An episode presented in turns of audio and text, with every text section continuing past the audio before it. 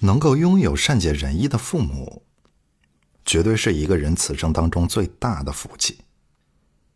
我之前刷短视频的时候啊，在网上刷到一个名叫做“呃外婆养大的洋洋”这么一个博主，她是一个女生，然后从出生的那天起呢，因为家庭重男轻女，就被父母送送出去了。但是啊，她有一个奶奶，她这个奶奶特别特别爱她。当时他奶奶就说：“说你们没有人养，那我来养。”于是呢，就是奶奶那么大的岁数了，然后就独自把这个小女生就抚养长大。在长大的过程中，那真的是受了颇多的这种这种罪啊。比如说最简单的啊，想要吃饭没有钱，那就自己种。但是爷奶奶她手里没有地呀。那他就只能去种一些别人的这种边角料的、不要的、路边的这种小块的东西。然后呢，比如说今年种的好了，哎，这个地开垦出来了，结果明年又会被主家收回去。那明年种什么呢？只能不停的再去开垦一些新的这种荒地。于是到最后，他只能去那种特别偏远的山上。奶奶年年龄又大了，腿脚又不方便。就是这样，他依然坚持要把这个小女孩自己要带着，你们都不要，那我就就负责把她养大。在这里，其实我想说的是两点。第一点就是，网上有一个特别能引起人共鸣的一句话，说是童年的不幸要用一生来治愈。这个小女孩，我觉得她是不幸的，因为从她出生的那一刻就被爸爸妈妈抛弃掉了。但是这个小女孩她又是极其幸运的，因为她还有一个这么爱她的奶奶去呵护她。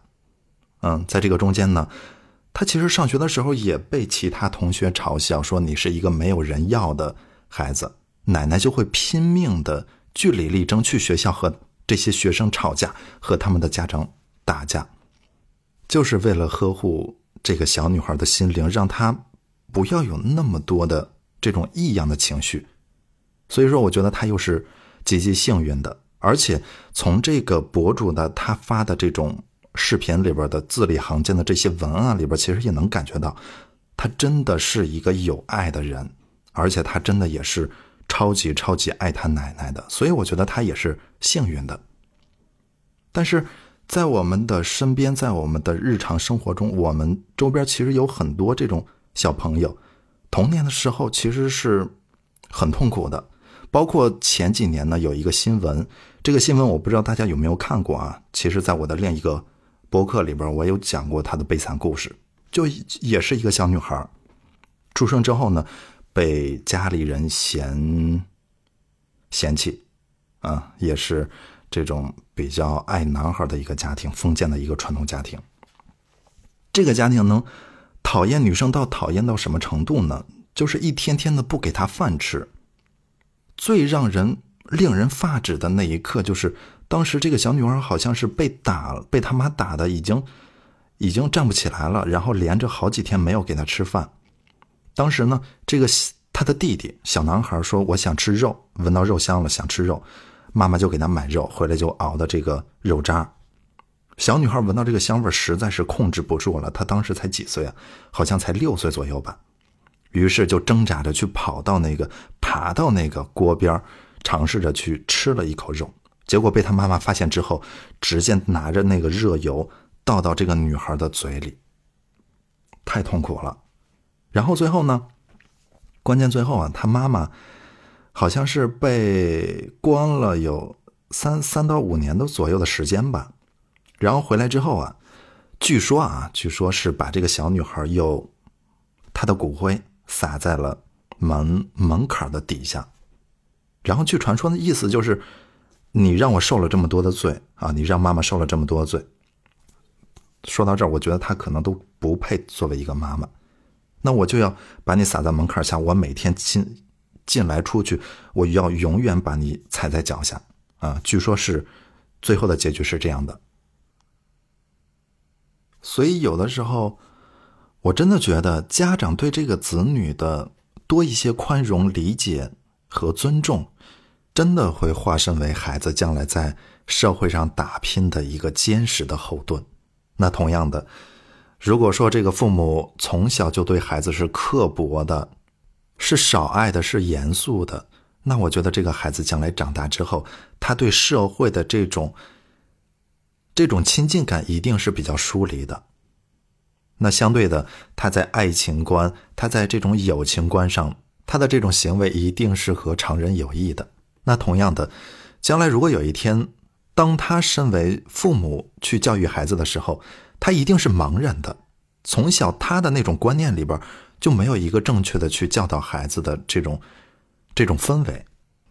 说到这儿呢，我又想起来一句特别有意思的话，就是我们觉得每一个学生、每个孩子从出生之后到三岁之后就开始去上学，去完成学生完成这个人到这个社会的一些历程，但是。在这个孩子出生之前，我们一个成年人、一个大人是否有足够的时间去了解爸爸妈妈这个角色到底是应该如何去做的？其实没有，包括现在这个社会里边没有任何这方面的观念去培养。说到这儿呢，嗯，可能和现在的这个社会的这种变化太快也有关系，但是我觉得我的听众里边吧。我们还是应该有这样的想法，有这样的思考，要有，因为陪伴孩子的成长真的不是一件简单的事情。因为本身我也是一个爸爸，然后呢，我的儿子现在上小学，有时候我辅导他作业，那真的有时候真的会像那种视频里边那种那种拍摄出来的，就会瞬间就会很生气。但是有时候生气完呢，又会知道。啊，又会感觉到是作为父亲的这种失责，当时冲他吼、冲他生气是不对的，所以有时候会，嗯，给他道歉。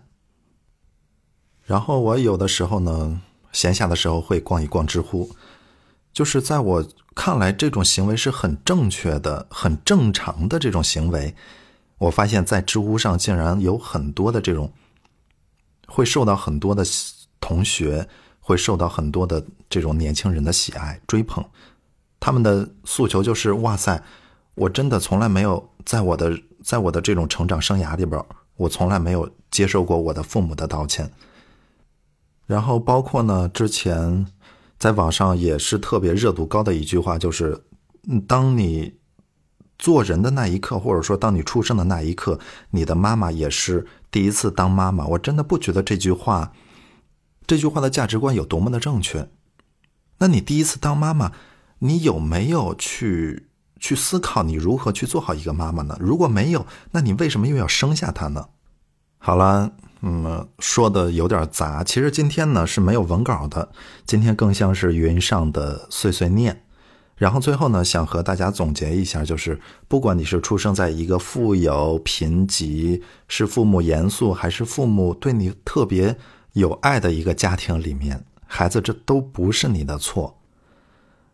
但是呢，就像我一开始说的，当你降临在这个世界之后呢，你就是一个独立的人格了，你就拥有独立的人格了，你就是一个独立的人了。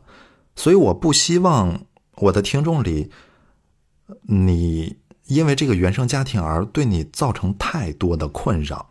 我希望你看到的是什么呢？就是你在努力，你在。你在成长，你在奋进，你在想办法去脱离原生家庭对你的这种困扰。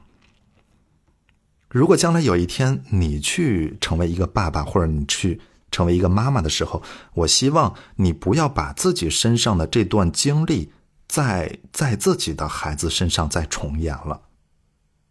然后呢，如果有收听我的听众是家长的话，在此呢，我也想对你说一句话，就是。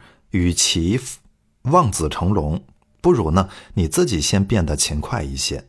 有空的时候呢读读书，孩子自然会耳濡目染，而不是说你整天下班了你就往沙发上一躺，然后就在那玩手机，开始遥控指挥孩子你要干这个，你要干那个，你要去学习。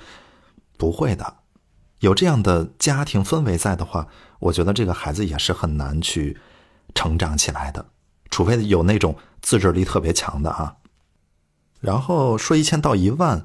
啊，我这个不是什么怂恿帖啊，我也希望就是最后听到最后的这些呃听众朋友们，如果你是一个学生，如果你是家里的宝宝的话啊，乖宝宝的话，我不希望因为听了这个音频，你就开始去和父母搞对立，就和父母要讲我要脱离你们啊，我要脱离你们的掌控之类的这样的话语，父母呃带大。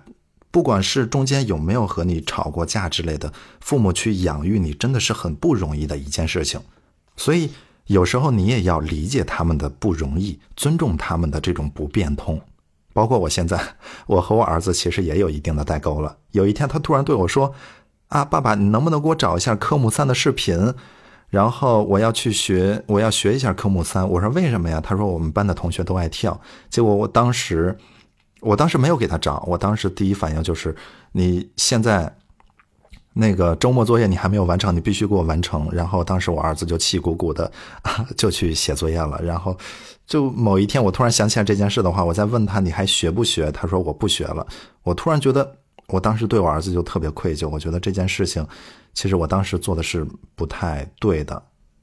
然后呢，呃，今天其实和大家啰里啰嗦的说了很多的东西，嗯。没有什么核心啊，就是想把我心中的，嗯，为人父母的这种感受、这种想法，想和大家唠叨唠叨啊。因为之前有朋友正好私信问过我这方面的一些问题，所以正好，嗯，把对他的回答也放在这里了。我不知道他能不能听到这个、这个、这个、这个、这个声音，他还有没有关注我？嗯，但是呢，这是我想说的一些话。呃，就像刚刚说的，这是我。语音上今天的碎碎念是没有文稿的，我不知道大家会不会喜欢。如果喜欢这种类型的话呢，以后我也会争取多更一些这方面的这种唠长唠嗑、唠家常的这种方式，来和大家呃聊聊天啊，或者说来和大家去分享一些我的个人的一些感受，而不是说，而不是像之前那种有点像照本宣科，就是和大家读一，就是和大家去读一篇我写好的文稿。然后大家就听听完是怎么样呢？有没有反馈呢？其实我也不知道。所以说，呃，今天这个音频大家如果说喜欢的话，我真的希望你能在评论区里边把你的真实感受说给我听啊，我也好改进我的这个节目日后的这种这种方向。二零二四年了，我也希望我的音频能能有一些新的形式出来。好，那。整体就结束了，那谢谢大家，今天祝大家开心，祝大家愉快，拜拜。